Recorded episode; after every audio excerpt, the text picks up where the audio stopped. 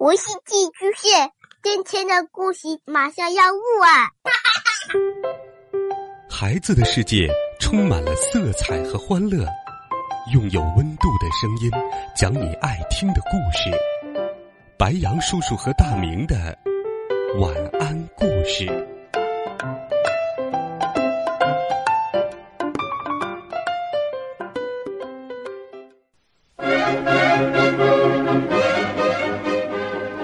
小朋友们、同学们，晚上好！又到了白羊叔叔给你讲故事的时间了。今天，我们继续走进神奇好听的《大盗贼》系列，一起来听第一部《会唱歌的咖啡沫》。上一集我们讲到，卡斯佩尔和塞布尔决心要抓住大盗贼霍琛布鲁茨。他们想出了一个绝妙的点子，但是却被大盗贼识破了。他们还能成功吗？一起来听第五集：化妆最重要。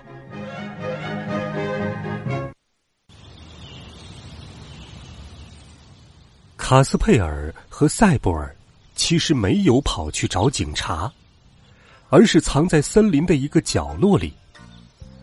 他们躲在灌木丛后面等待着。当他们看到霍陈布鲁茨扛着土豆箱子走路的样子，可把两个人乐坏了。其实这家伙也怪可怜的，塞布尔说：“为什么？”卡斯佩尔问：“这么重的箱子就一个人扛，还得走那么远，希望他的脚板别被压扁了。”那家伙。卡斯佩尔气哼哼地说：“我巴不得他被箱子压得歪歪斜斜呢。别忘了，他是个强盗，还抢了奶奶的咖啡沫。为了安全起见，他们还在灌木丛后面等了一会儿。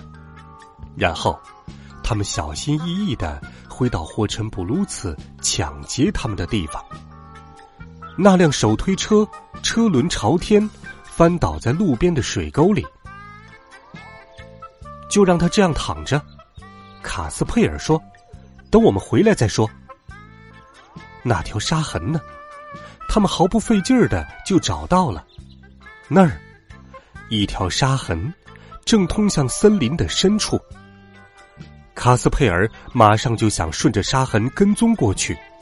塞博尔一把抓住他的衣角：“等等，我们先要化妆一下。”化妆？当然。因为无论如何，我们也不能让大盗霍陈布鲁斯认出来。嗯，你说的对，可时间紧急，我们现在到哪儿去找衣服呢？再简单不过了，我把帽子借给你，你把你的尖顶帽换给我。我拿你的帽子干什么？那还用问？戴上去呀。嗯，合适不？哦，不合适。卡斯佩尔说。塞布尔的帽子实在太大了，卡斯佩尔戴上它，就像一个正在到处闲逛的稻草人。可塞布尔觉得再好不过了。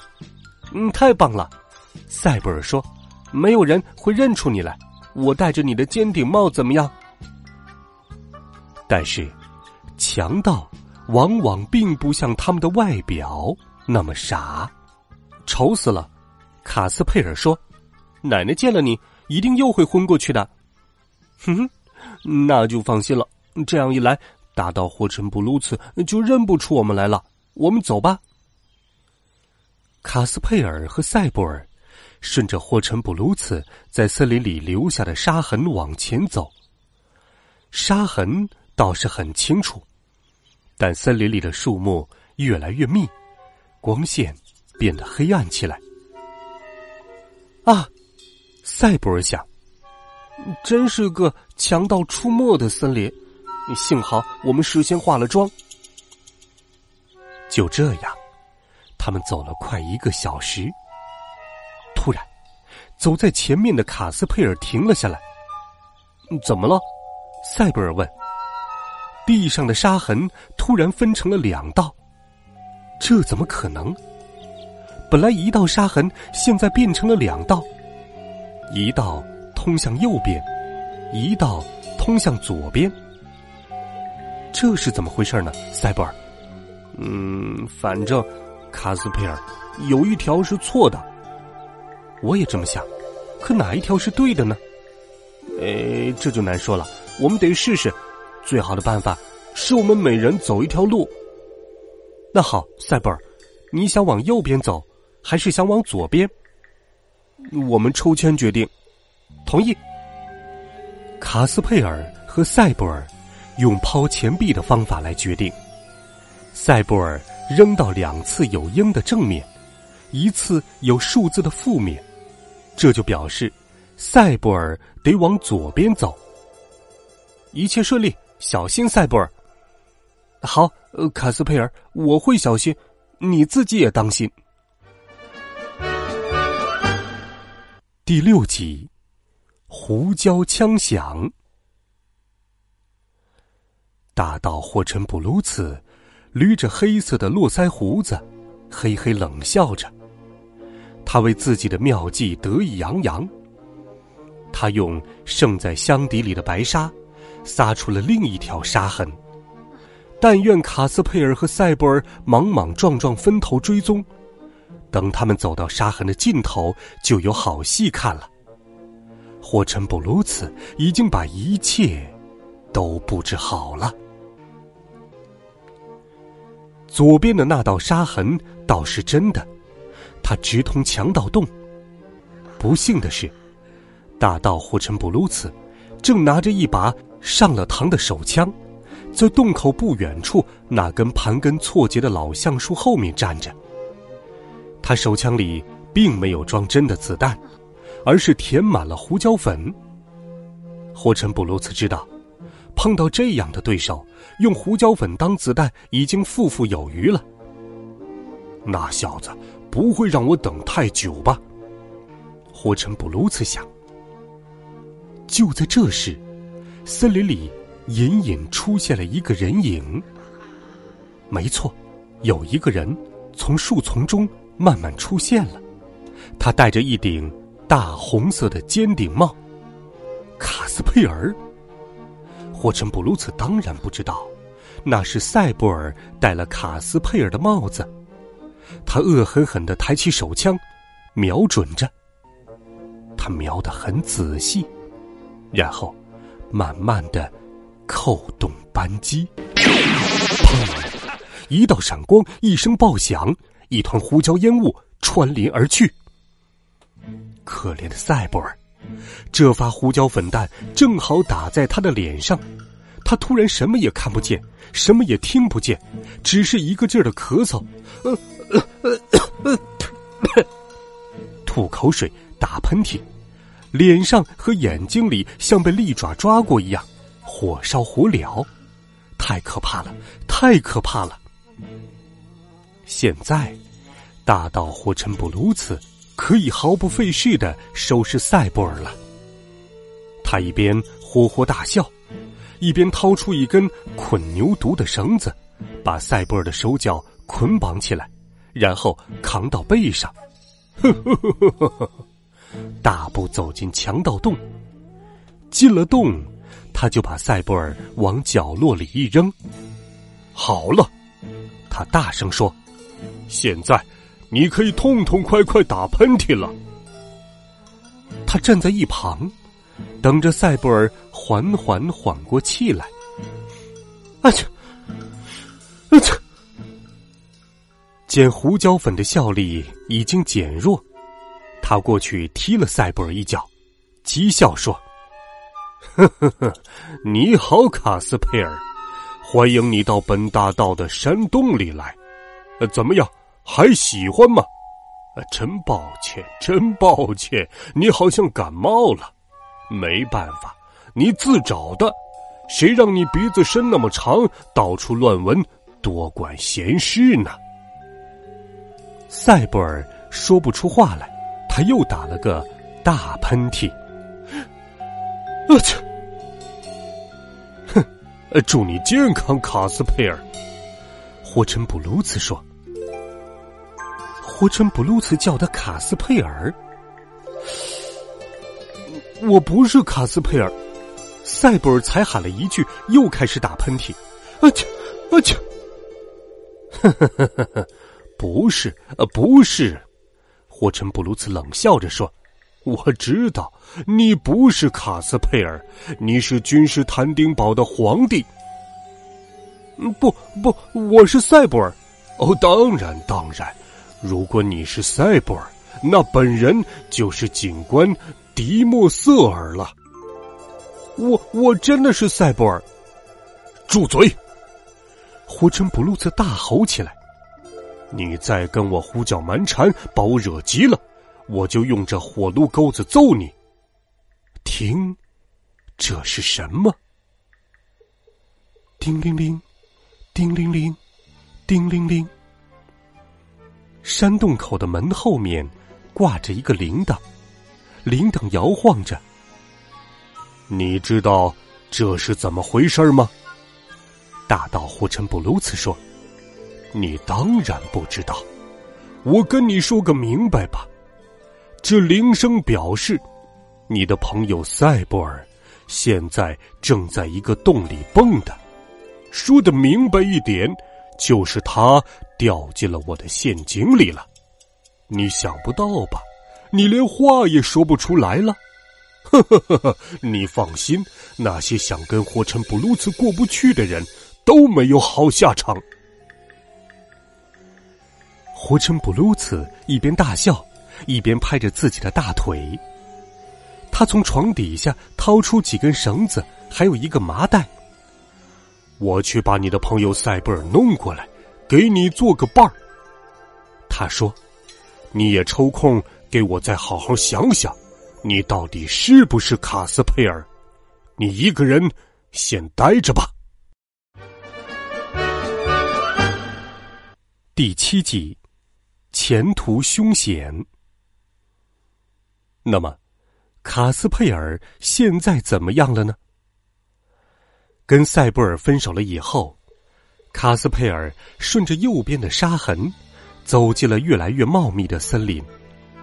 卡斯佩尔恼火透了，他一路上诅咒大盗贼霍陈布鲁茨，诅咒脚下狭窄的长满磕磕绊绊树桩和扎人的荆棘的小路。就连塞布尔的帽子也成了他诅咒的对象。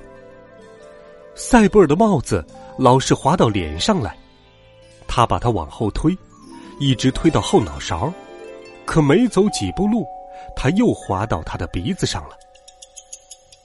也许我可以把它转过来戴。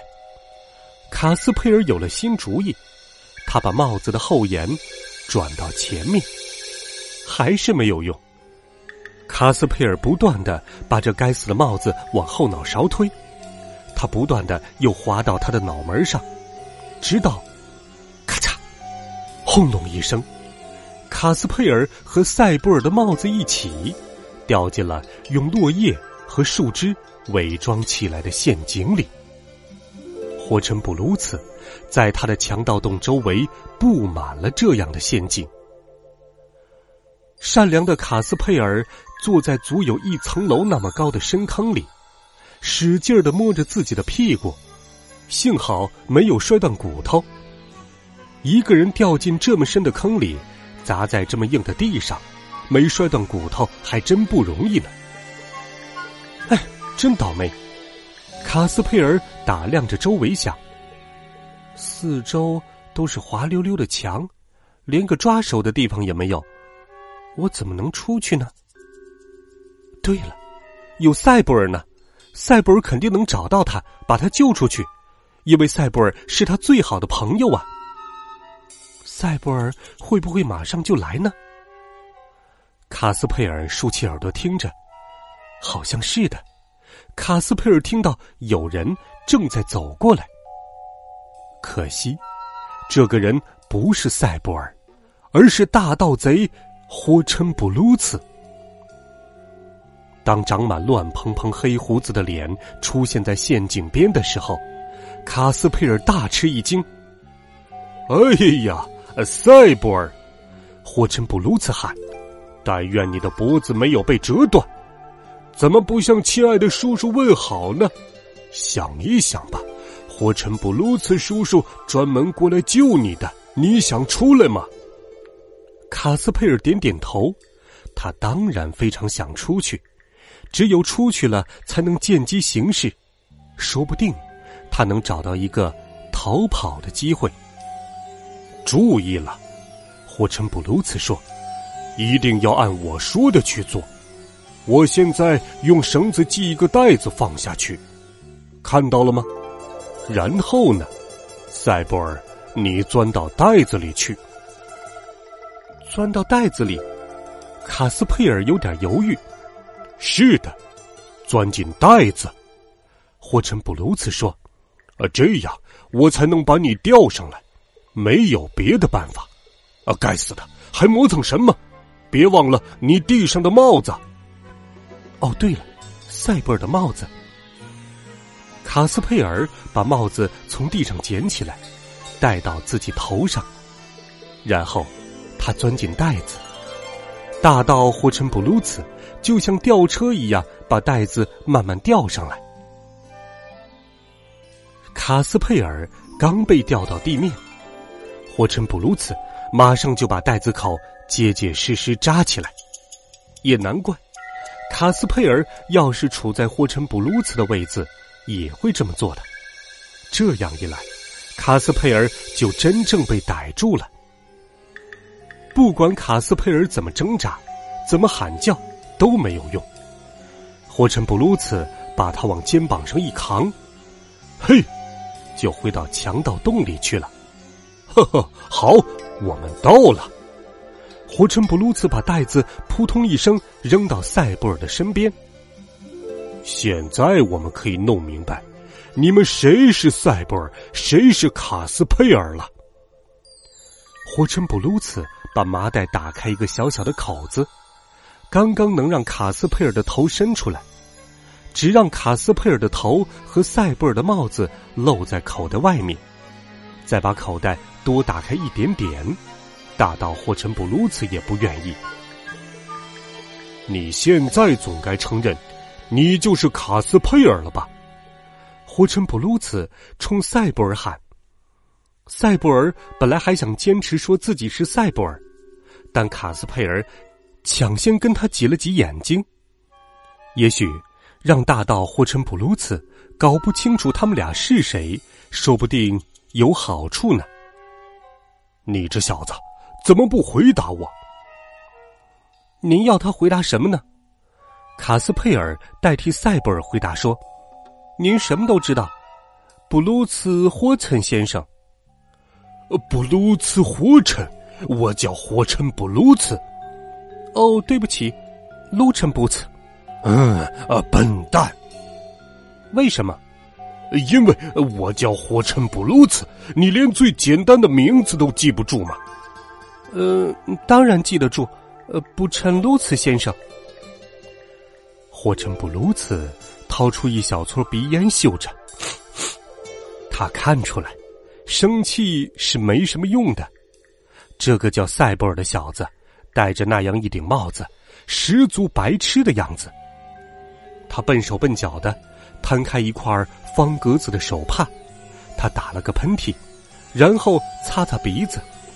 他把鼻子彻彻底底擦干净了，又把手帕收起来，然后走到卡斯佩尔和塞布尔面前，双手叉腰，大拇指插在腰带上，开始训话。